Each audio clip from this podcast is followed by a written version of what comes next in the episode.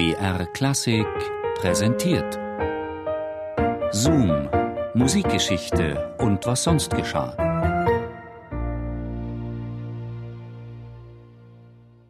Als Johannes Brahms bei Franz Liszt zu Besuch ist und Liszt seinem Gast eigene Werke vorspielt, soll Brahms, ermüdet von Liszts Kompositionen, eingeschlafen sein.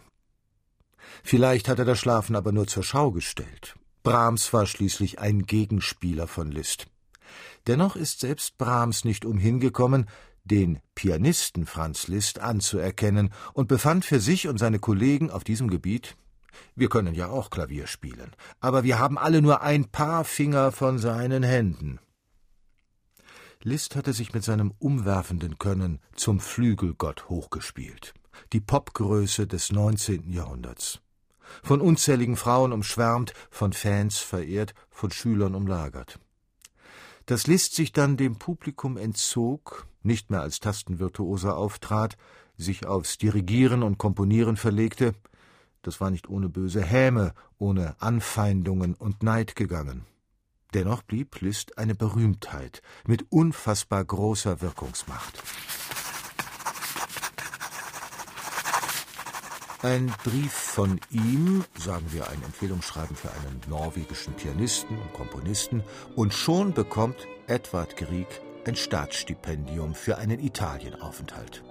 1869 kommt er nach Rom.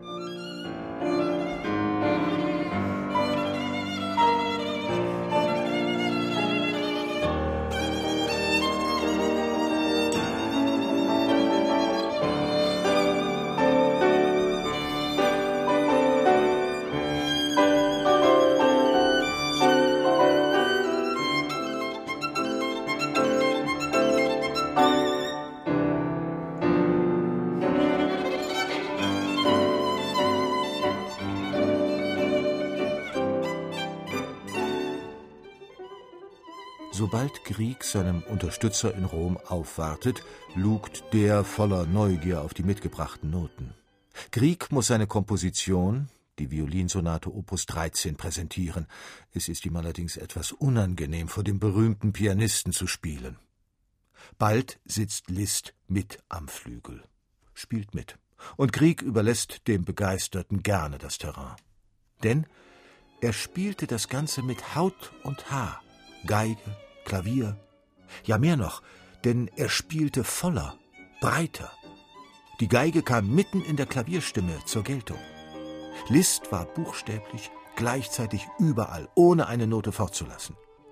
Und wie er spielte, mit einer Größe, Schönheit und Genialität sondergleichen. Ich lachte, glaube ich, lachte wie ein Idiot. Und da ich einige Worte der Bewunderung stammelte, murmelte er nun, das werden Sie mir doch zutrauen, etwas vom Blatt zu spielen. Ich bin ja ein alter, gewandter Musiker.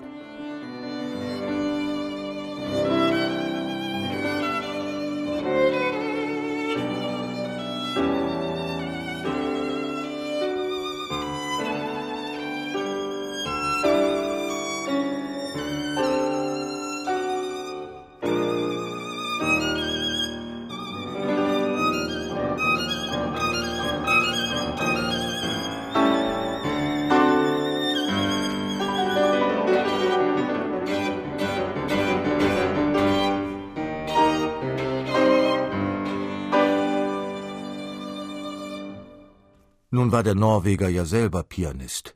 Mit 19 hatte Edvard Grieg sein Debüt als Konzertpianist gegeben. Allerdings wurde sein Musikenthusiasmus in Skandinavien kaum geschätzt. Grieg, der schon zu Schulzeiten wegen seines Interesses an der Musik von den Lehrern klein gemacht worden war, musste als junger Mann richtiggehend überzeugt werden, mit dem Komponieren zu beginnen. Sein Selbstbewusstsein war nicht sonderlich stark. Auf die Partitur zur ersten Sinfonie hat er voller Selbstzweifel notiert, sie solle niemals aufgeführt werden. Und jetzt, in Rom, sitzt die zentrale Figur der europäischen Musikszene vor ihm, hat ihn nach Italien gebracht und spielt gar seine Musik mit wahrer, tiefer Begeisterung. Von diesem unbändigen Musizieren ist Grieg tief berührt. An einen Freund schreibt er Ja, ich kann jetzt kein anderes Klavierspiel mehr hören. Liszt hätte die Bewunderung Kriegs eitel oder herablassend für sich verbuchen können. Doch Liszt ist ein lebenskluger Mann. Er hat andere Musiker und Komponisten unablässig und uneigennützig gefördert. Auch seinem norwegischen Kollegen gibt er Anerkennung und Wertschätzung und verwandelt ihn dadurch. Bei der zweiten Begegnung nämlich hat Grieg sein Klavierkonzert A-Moll dabei. Liszt spielt es, ist besonders angetan von den nationalen Prägungen, die Grieg so immens wichtig sind. Von Liszt gewürdigt zu werden, zum Komponieren ermuntert zu werden, das ist für Grieg eine Art Weihe. Er weiß, Liszt's Lob wird eine wunderbare Kraft haben, mich in bösen Tagen aufrecht zu erhalten. Das hat offensichtlich funktioniert. Für Edward Grieg sind der Aufenthalt in Italien und die Begegnung mit dem berühmten Kollegen die entscheidenden Wendepunkte auf seinem Karriereweg. Das hat später auch Griegs Ehefrau Lina bestätigt, die dem Förderer gleich das ganze Lebensglück verdanken wollte.